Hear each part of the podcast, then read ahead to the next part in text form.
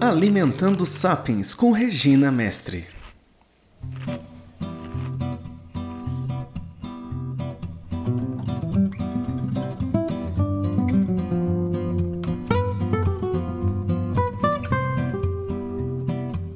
Olá, pessoas. Bom dia, boa tarde, boa noite. Bem-vindos a mais um episódio de Alimentando Sapiens. Eu sou Regina Mestre, médica nutróloga, e vou compartilhar com vocês um pouquinho do que eu aprendi sobre alimentação, sobre alimentos e sobre tudo que tem a ver sobre esse universo, que tem a ver com a saúde e com a doença relacionada com a alimentação. E nesse contexto, achei interessante hoje falarmos sobre colesterol. O vilão, será? O coisa ruim de todas as coisas, causante de todas as desgraças, como vem nos ensinando durante os nos últimos anos? Ou será que não é bem assim? Vamos então explicar um pouquinho o que é o colesterol.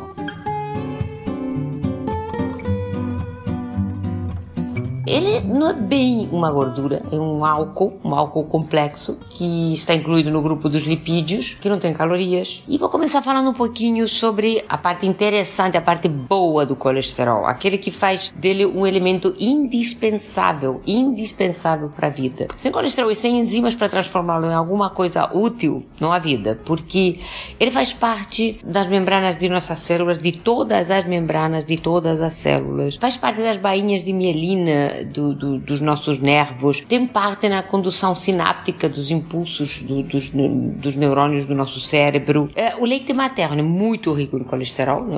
temos mais ou menos 14 miligramas por 100 mililitros de colesterol no leite materno. Né? O cérebro, o cérebro tem muitíssima, muitíssimo colesterol. Então, a falta de colesterol, colesterol muito baixo, uh, ou problemas na síntese de colesterol, que também existem, né? algumas doenças genéticas, uh, trazem falta de concentração concentração, tá, trazem alteração de memória, rendimento cognitivo, intelectual. A molécula de colesterol é a base né, de todos os hormônios esteroides. Ele se transforma em testosterona, em estrogênio, em progesterona, em cortisol. Então, olha, olha a, a quantidade de coisas, temos algumas mais, né? Ele faz parte das seis biliares, é responsável pela maior parte da nossa digestão, sobretudo pela digestão de gorduras, né? É ele que faz com que esses, a bile possa degradar os ácidos graxos e eles possam ser absorvidos junto com as vitaminas chamadas lipossolúveis, aquelas que se dissolvem em, em, em gordura, né? vitamina E, vitamina D, etc. Primeiro eh, degrau da formação de vitamina D através da ação do sol na nossa pele, através dos raios ultravioleta. Então ela seria uma pré-vitamina D que precisa da ação do sol para transformar na formativa da vitamina D. Né? Então o colesterol é uma coisa maravilhosa, não é, não é uma coisa uh, intrínseca é ruim, colocada lá só para dar problema, né? E aí encontramos hoje em dia um grande medo de colesterol, até pela parte da classe médica, né? Cifras ínfimas, acima da média, muito pouquinho, já são tratadas com um perigo real e imediato por um infarto e por um derrame. E eu acho que temos que ponderar um pouquinho, nós temos que entender um pouquinho como é que isso tudo funciona, para não cair no erro de, uh, digamos, entrar na onda de medicalizar coisas que podem ser resolvidas com dieta ou que sequer precisam ser resolvidas porque não, não representam um perigo real, né? Então, durante anos nos empurraram que o colesterol abundante na dieta é, implicava um colesterol muito alto no sangue. E só esqueceram de nos contar um detalhe. O primeiro estudo, esse estudo que foi feito, que deu lugar a essa teoria quase que conspiratória, foi feito em coelhos coelhos são animais vegetarianos, né? Até o professor Ansel Keys, o, o pai da teoria do, do colesterol e das gorduras, em 1997, acabou reconhecendo que não havia relação entre o colesterol da dieta e o colesterol sanguíneo, né? A não ser que você seja um coelho, obviamente. Então, ah, por uma questão de sobrevivência, o nosso fígado fabrica colesterol quando ele é necessário. Se nós estamos uh, problemas hormonais, precisamos para o nosso cérebro, então se nós não comemos colesterol, o nosso fígado vai fabricar mais colesterol. Então não há ah, essa relação direta de evitar colesterol, na, evitar gorduras animais na dieta, evitar que o colesterol aumente no sangue. É uma coisa bem mais sutil e bem mais complexa. Porque o fígado tem a, forma, a formação, a, a função de formar colesterol e ele vai formá-lo à demanda. Se nós comemos menos colesterol, ele vai fabricar mais. Esse fígado também tem a função, em última instância, de recolher a, o colesterol que sobrou das funções celulares e reciclá-lo. Acontece que um fígado inflamado, um fígado sobrecarregado, um fígado uh, que tem que lidar com uma alimentação na base de ultraprocessados, excesso de açúcares, excesso de óleos vegetais, num corpo sedentário, ele não vai detoxificar bem as células uh, hepáticas não estão em boas condições e ele não vai detoxificar adequadamente. Então, se nós juntamos uma função de ter que produzir colesterol e não conseguir detoxificá-lo adequadamente, aí sim, aí vai aumentar não só o colesterol, como vão aumentar seguramente as enzimas hepáticas. Nós teremos um fígado congesto que vai apresentar uma imagem densa no ultrassom, mostrando que tem gordura em volta. Então, eu diria que o colesterol elevado e o colesterol que pode representar um perigo, ele não é a causa em si do perigo, mas é a consequência de uma atitude de vida que vem sendo equivocada. Que nós estamos levando a coisa por um lado errado, na minha opinião. Comemos muito inadequadamente, estamos excessivamente sedentários, totalmente estressados, dormindo pouco. Quer dizer, aquelas funções básicas de nutrição, de reparo, de descanso, de detoxificação do nosso corpo estão comprometidas. E quando isso se mostra com cifras de colesterol um pouquinho mais elevadas no sangue, uh, nós entramos com uma medicação para baixar esse colesterol imediatamente.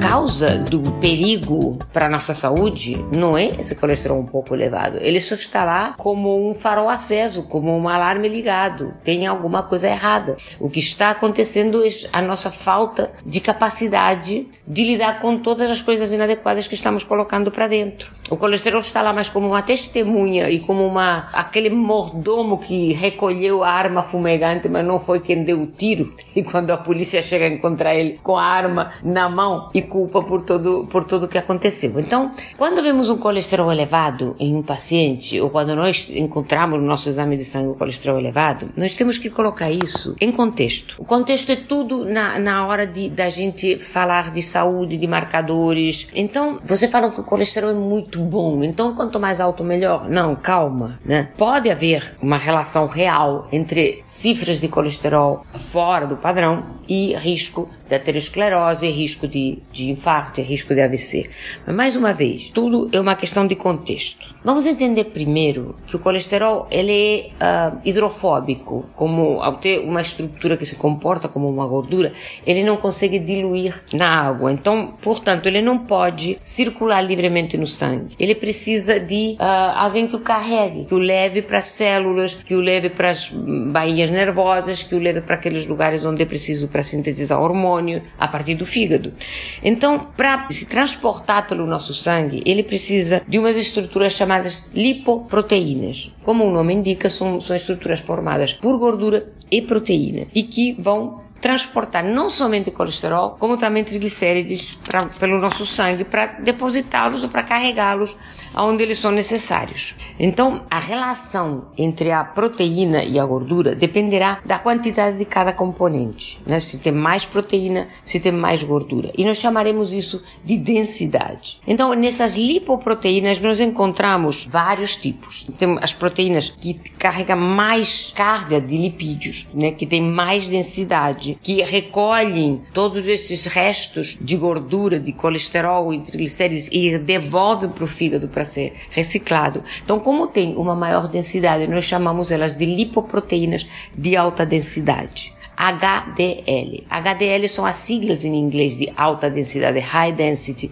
né? lipoproteínas de alta densidade. Temos as, as lipoproteínas de baixa densidade, as low density, as lipoproteínas de baixa densidade, têm menos carga, transportam o colesterol do fígado para as células. E aí sim, essas têm uma particularidade, têm mais facilidade de oxidação e essas sim podem representar em algum momento um sinal de alerta uh, para aterosclerose, para infarto, para AVC e todo esse tipo de complicações. Nós temos as lipoproteínas de densidade intermediária, temos as proteínas, as VLDL, very low, muito baixa densidade, que também carregam não só colesterol como eh, triglicerídeos.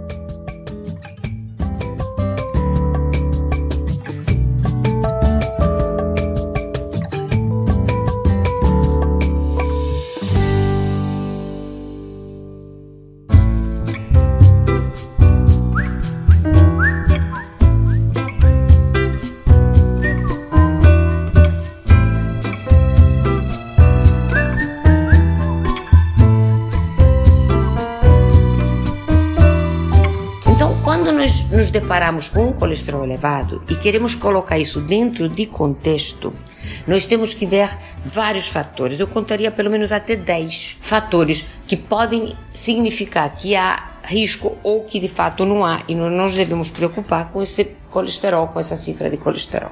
Então a primeira seriam as próprias lipoproteínas. Vamos considerar qual é a lipoproteína com mais chance de atravessar o endotélio, que é aquela camada interna da artéria, e fazer um depósito de gordura lá. Essa, essa, gordura que depois pode se oxidar, pode sofrer ação dos macrófagos, pode virar célula espumosa e finalmente se tornar uma placa de gordura. São as chamadas LDL. E nós temos dois tipos de LDL. Né? Quando quantificamos isso no laboratório, nós podemos quantificar o LDLP, onde contamos o número total de partículas, que esse seria o mais importante, diferente do LDLC, que nos definiria a carga total total de lipídios. Então, isso é difícil ser calculado no laboratório, nem, nem, todos os laboratórios fazem, mas para saber quando representa perigo, nós encontramos um LDL elevado. Podemos dosar também a apolipoproteína. Podemos dosar sobretudo a apolipoproteína B, que aí vai nos indicar se a apolipoproteína B também está elevada. Opa, aí sim temos um sinal de alerta para a gente começar a trabalhar em cima desse colesterol e fazer com que ele caia, porque aí sim nós podemos ter uma maior quantidade de lipoproteína proteínas trabalhando em favor do depósito inadequado de colesterol nas artérias. Mas para isso, nós precisamos do segundo fator a levar em conta. Nós precisamos ver do estado do nosso endotélio, do estado das nossas artérias. Vamos entender que isso é como se muitos carrinhos circulassem por uma estrada. Depende do número de carros que circulam, o risco de um possível acidente, mas também depende muito do estado dessa pista. Não é verdade? Então, quando falamos de colesterol, um pouquinho a mesma coisa. Se as nossas artérias estão saudáveis, se as artérias são rígidas, flexíveis, com uma parte interna bem, bem reforçada, onde não tem lesões, vai ser muito difícil que o impacto vá produzir algum tipo de dano se tiver algum impacto dessas moléculas com as paredes das artérias. Mas se nós pegamos uma artéria já inflamada, o indivíduo que já está com sobrepeso, com um quadro de inflamação crônica, com aquele grande número de partículas circulando num, por cima de um endotélio vascular da parte interna das artérias, todo esburacado, tudo todo arrebentado, como se fosse uma estrada em péssimas condições, obviamente a quantidade de haver atritos, a quantidade de haver uh, batidas lá e essa carga de lipídios ficar depositada nessa parede dessa artéria é bem maior. Então nós consideramos aqui não só a contagem de lipoproteínas, como contamos também com o estado do endotélio. Como é que nós sabemos, ah, como é que eu sei se a parte interna das minhas artérias é boa? Bom, se você tem marcadores de inflamação elevados, como a PCR, como a ferritina muito elevada, se você já está com sobrepeso, com muita gordura abdominal, a tendência é pensar que esse endotélio não está nas melhores condições. Então, essa é outra coisa que nós devemos levar em consideração quando vamos tratar de um colesterol elevado. A terceira coisa, que é muito importante, é a resposta do nosso sistema imune imune. Porque a resposta do nosso sistema imune é que completa o círculo da lesão, quer dizer, a quantidade de partículas transportando gordura,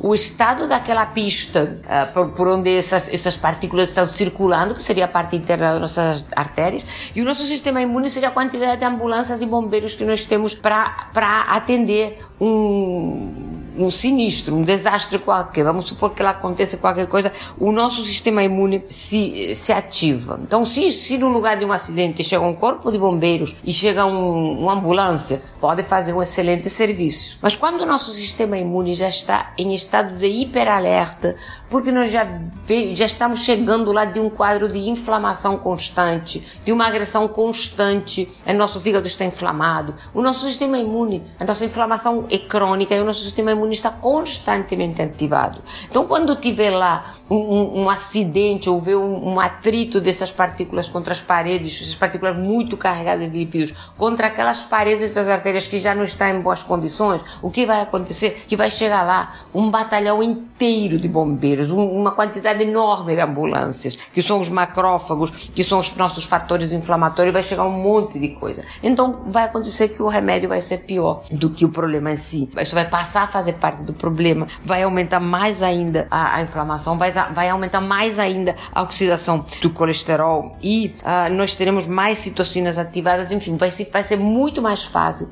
que é que vai se formando placa, né? aquelas, aquelas células, aquelas partículas de gordura que já estão lá, vão receber a ação dessas células do nosso sistema imune e vão se formar células esponmosas e aquilo rapidamente vai começar a calcificar. E aí sim, nós temos o, o, o circo armado, tudo propício para, em um determinado momento, se a coisa continuar assim, aquela placa romper e causar um, um, enfim, um problema obstrutivo nas coronárias ou em qualquer artéria do nosso cérebro, e aí se pode dar problemas sérios, né? Então, isso é, é aquelas coisas que devemos levar de fato em consideração, não só o colesterol total, o colesterol total, eu diria que é só uma testemunha, é um número impresso num papel e que nunca deve ser considerado isoladamente, tá? Quando nós temos bons hábitos ou nós recuperamos os bons hábitos, obviamente menos resposta inflamatória, se nós continuamos com os nossos maus hábitos, mais resposta inflamatória, uma hiper resposta inflamatória, mais citoquinas, mais macrófagos, formação de placa, radicais livres, um desastre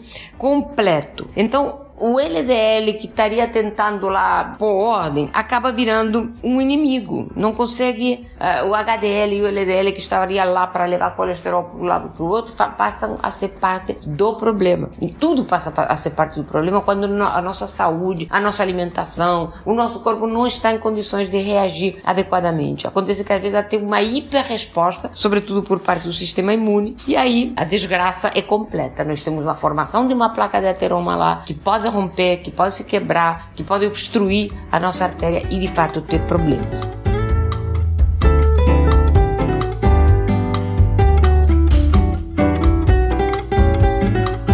Então, você está dizendo que não é só para prestar atenção ao colesterol. que mais temos aí que pode nos dar uma ideia do risco que nós estamos correndo ou de se de fato estamos correndo risco? Quando eu me formei, isso já faz bastante tempo, a gente nem piscava com colesterol abaixo de 250. Com o advento do, das teorias sobre colesterol e, sobretudo, com, com a chegada das estatinas, uh, os remédios para baixar o colesterol no mercado, uh, rapidamente começaram a surgir estudos e, enfim, um milhão de coisas dizendo que o colesterol tinha que ser mantido de qualquer maneira, o colesterol total, repare bem, abaixo uh, de 200. Era assim, quase que uma religião. Né? Um médico normalmente não pode ver o colesterol que passe um pingo disso que vai querer introduzir uma estatina no tratamento. E no entanto, eu me formei faz, hum, bom, quase 40 anos e não tinha tantos infartos como tem agora, com colesterol muito mais baixo. Alguma coisa mudou, né, gente? O que mudou realmente foi o nosso estilo de vida, que é cada vez mais bagunçado, cada vez mais sedentário, cada vez mais mal alimentado. E não há remédio que dê jeito nisso, né? A necessidade de tomar remédio, obviamente eu não sou daquelas que diz que toda vez tem que tomar remédio ou daquelas que dizem que nunca tem que tomar remédio. Acho que dentro de um contexto e com um pouco de bom senso, a gente consegue medicar de uma maneira mais adequada, que não é para geral, para todo mundo, né? Tem um meio termo saudável e tem um meio termo que vai levar a uma maior garantia de retomada de saúde do que simplesmente administrar remédio em cada colesterol que nós vemos um pouquinho elevado e mais nada. Então, o que mais devemos medir? Do que mais nós devemos saber para entender se estamos ou não em risco e se devemos tratar disso? LDL, lipoproteínas de baixa densidade.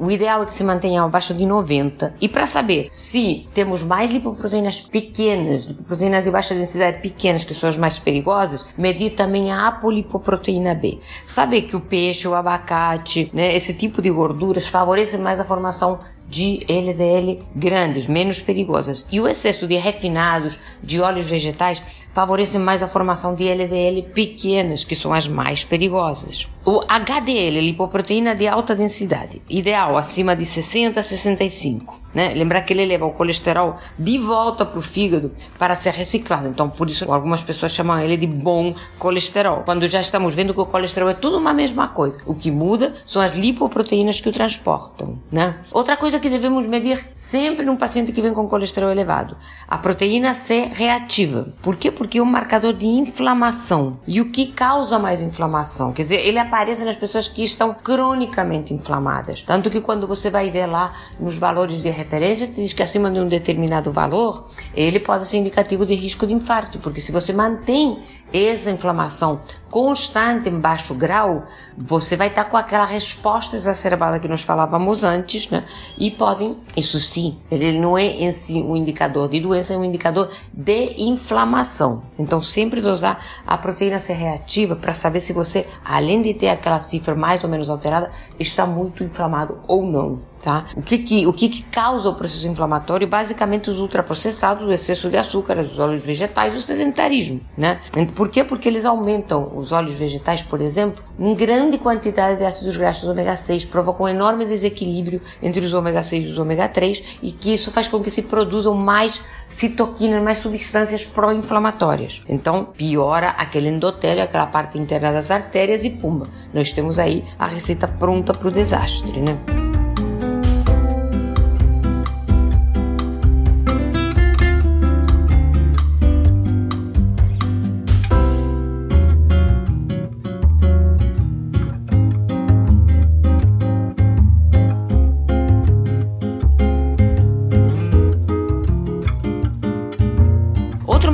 Que é menos conhecido, mas é muito importante também, é a homocisteína, porque ele nos dá uma ideia indireta da rigidez das artérias. Então, bom, sinaliza o excesso da rota emetor, os picos de insulina, ou comer, né, que comer com muita frequência ah, nos provoca, também nos provoca um excesso de metionina, né, e uma falta de glicina. A metionina está basicamente nas carnes magras, mas a glicina está nas vísceras, então se nós ah, comemos carne, vamos alternar um pouquinho com vísceras para ter uma maior quantidade de glicina e evitar a formação de homocisteína. Uma dieta rica em alimentos do complexo B também nos facilita diminuir a formação de homocisteína e, portanto, deixar as artérias um pouquinho mais elásticas, né? Outro fator que eu acho fundamental nós testarmos é a glicose, a glicose basal, porque tem uma coisa, a glicose às vezes aparece como, ah, minha glicose está normal, então eu não estou diabético. Veja bem, aí passamos para o próximo fator de risco, a insulina, porque tua, tua glicose, se você está se alimentando mal e está sedentário, tua glicose pode estar baixa às custas de grandes quantidades de insulina que teu pâncreas segrega e que consegue manter a, a glicose glicose controlada por um tempo antes de começar a dar sintomas reais de diabetes, de glicose elevada. Então, sempre dosar a glicose, mas sempre dosar sempre a insulina, que no meu conceito tem que ficar abaixo de 10. Apesar de que muitos laboratórios deixam até 13, 14, eu acho que abaixo de 10 nós temos uma margem de segurança muito grande e indica um hábito de vida muito mais saudável, né? Então, que mais que nós dosamos? Que mais que nós temos que saber para entender o contexto desse colesterol? Triglicérides. Os triglicérides são gorduras que se formam basicamente a partir da alimentação e quanto mais triglicéride, mais lipoproteína transportadora também. Então, quanto mais lipoproteína, mais risco de acidente acidente, mais risco de oxidação de colesterol, mais risco. Então, nossos triglicérides elevados, que normalmente estão elevados quando nós consumimos um excesso de ultraprocessado, um excesso de açúcar, bebemos em demasia, nos levam também a um aumento das lipoproteínas. E isso já estamos vendo que pode não ser bom. Hemoglobina glicada, tem que dosar também, né? Porque ela nos dá um indicativo mais ou menos de como andou a nossa glicose nos últimos 90 dias. Né? O ideal, mantê-la abaixo de 5.4. Se estiver acima, você está tendo alterações estruturais porque o excesso de glicose circulante no sangue, mesmo que a tua glicose basal esteja normal, se você sofreu muitos picos de glicose nos últimos tempos, esse excesso de, de glicose, esse excesso de hemoglobina glicada, quer dizer, é, é, é hemoglobina que está transportando glicose em vez de estar transportando oxigênio, nos indica que estão, afeta estão sendo afetadas proteínas estruturais, como a própria hemoglobina, quer dizer, nós estamos tendo excesso de glicação, de produtos de glicação avançada. Muito importante isso, tá? Então, sempre dentro desse contexto contexto do colesterol, nós temos que saber não só como está a glicose, mas como está, como esteve essa glicose nos últimos 90 dias, a partir da hemoglobina glicada, e como está a nossa insulina, para saber se ela está sendo forçada, eh, segregada em excesso para tentar manter a glicose sob controle. Né? E depois tem uns, umas relações entre dois produtos, como é, por exemplo, a relação triglicérides HDL. Tem que estar abaixo de 1. Então, quando você receber teu exame de sangue e quer saber se é um perigo, faz sempre essa conta. Triglicérides dividido por HDL. Se ele está abaixo de 1, pouco perigo. A coisa está em boas mãos. Entre 2 e 3, problemas. Mais de 3, faça algo ontem porque a coisa está bem esquisita, tá? Colesterol total dividido pelo HDL tem que ficar abaixo de 4.5, né? Lembrar que com HDL menor, né, temos problemas. Então, HDL tem que se manter numa certa altura, tem que nos garantir que ele vai estar tá lá para tirar aquele colesterol da periferia das nossas artérias e devolvê-lo para o fígado para ser reciclado. Né? LDL e HDL abaixo de 3.5. Outros fatores que têm que estar dentro da normalidade, basicamente a vitamina D, que tem que estar quanto mais alta, acima de 50, melhor, que é uma garantia de saúde, e dosar sempre as enzimas hepáticas, porque com um fígado inflamado, um fígado com, com esteatose ou com esteatohepatite, nós não vamos ter sossego, nós não vamos ter uma boa função de reciclagem, de, de normalização e de limpeza desses detritos. Então, o fígado tem que estar em boas condições. Ah, eu tenho um pouquinho de gordura no fígado. Sinal vermelho aceso, amigo. Não existe um pouquinho, não existe uma coisa leve. Gordura não tem que estar depositada em volta do fígado. Parágrafo. Então, se você tem um pouquinho, trate de não ter nenhum. Se você tem uma esteatose moderada para grave, trate de dar um jeito na sua vida para ontem, porque isso é muito, muito, muito importante para a sua saúde, né?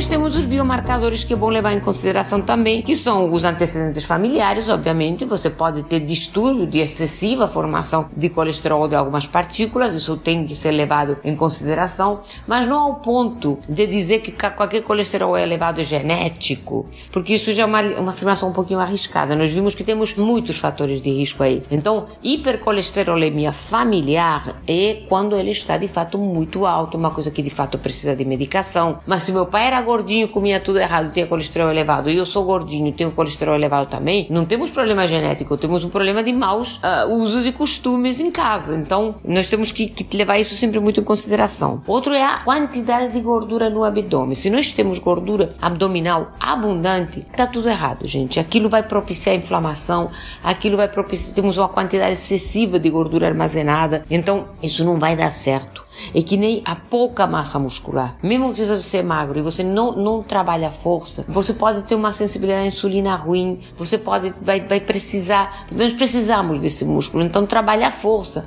é uma coisa fundamental para todo mundo, gordos e magros. A pessoa que está acima do peso, para perder peso, para melhorar a sensibilidade à insulina, para recuperar a saúde. Mas o falso magro pode também ter um percentual de gordura elevado e não está sabendo porque está cabendo em umas roupas de tamanho menor. Então isso sempre bom ser avaliado, né? A força, como eu já falei, a força é fundamental. Eu nunca vou cansar de repetir, eu vou, acho que vou repetir isso em cada episódio. Que seja qual seja a nossa condição e a nossa idade, nós temos que trabalhar força. O músculo é um dos órgãos mais importantes que nós temos. Ele não está aí só para ficar bonitinho, não é só para ficar com uma bundinha arrebitada. Ele é fundamental para a saúde, para tudo, tudo. Um dia falaremos sobre isso com mais propriedade, com mais porque requer vários episódios para entender isso. Mas acreditem, você precisa trabalhar teu músculo, né? Você precisa trabalhar atividade física aeróbica e atividade de força. E isso não deveria ser uma opção, deveria ser quase que uma é, uma obrigação para manter a saúde, tá? E coisas como, enfim, a conexão social, obviamente o sono adequado adequado, quer dizer, se nós moramos num, dentro de um ambiente feliz, se dormimos adequadamente, temos menos possibilidades de termos acidentes tromboembólicos, de termos infarto, de que, obviamente, se estamos sob um estresse constante. Né? Então, olha quanta coisinha nós temos para ver antes de sair correndo para comprar um remédio para colesterol, porque aí ele vai baixar e vai deixar um, a nós, o nosso médico, mais tranquilo. Bom, pode ser, mas se fizermos isso fora de contexto, se nós baixarmos o colesterol excessivamente, vamos, vamos lembrar que os remédios para colesterol, eles impedem que ele se forme. Mas quando ele impede a formação de colesterol, impede a formação de outras coisas que podem ser muito necessárias, como a coenzima Q10, como o esqualeno, como o dolicol. Então não é infrequente nós encontrarmos pessoas, na fase dos seus 50 anos, que estão tomando remédio para colesterol e têm fraqueza muscular e problemas de memória e atribuem isso à idade. Então estão inflamadas, estão doentes, estão com colesterol elevado, tomar remédio baixa os indicadores de colesterol e eles creem que estão abafando e creem que aquela falta de saúde que eles têm é por causa da idade. Não é, pode ser muito bem da medicação. Então o reparo, a atitude certa, está muito além de somente tomar um remédio. Pode ser que precisemos de remédio? Pode ser sim, mas vamos fazer uma avaliação muito, muito cuidadosa, muito bem feita, para evitar tomar remédios desnecessariamente, para evitar eh, tomar, para evitar sofrer efeitos colaterais dos quais nós podemos passar perfeitamente sem e para sobretudo para recuperar essa saúde, porque é possível em qualquer grau que o deterioro esteja, uma mudança ah, boa, bem feita na, no estilo de vida, na alimentação, na atividade física, vai sempre nos levar a um prognóstico muito melhor. Então, tá aí o recadinho que eu queria deixar hoje para vocês. Eu espero que vocês tenham gostado. Lembrar que nós temos um e-mail, contato arroba reginamestre.com.br. Podem mandar perguntas, podem mandar críticas, avaliações, podem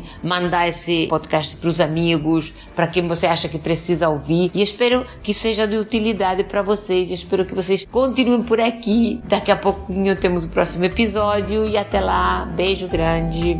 Tchau, tchau.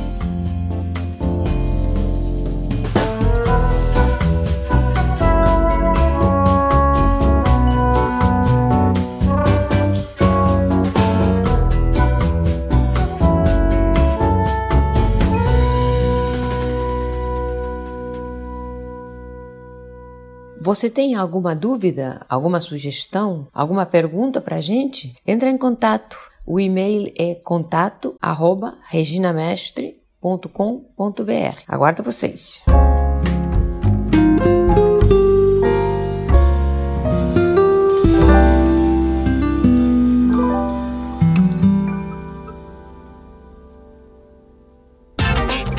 Esse programa foi editado por Adriano João Videomaker produções audiovisuais e podcasts.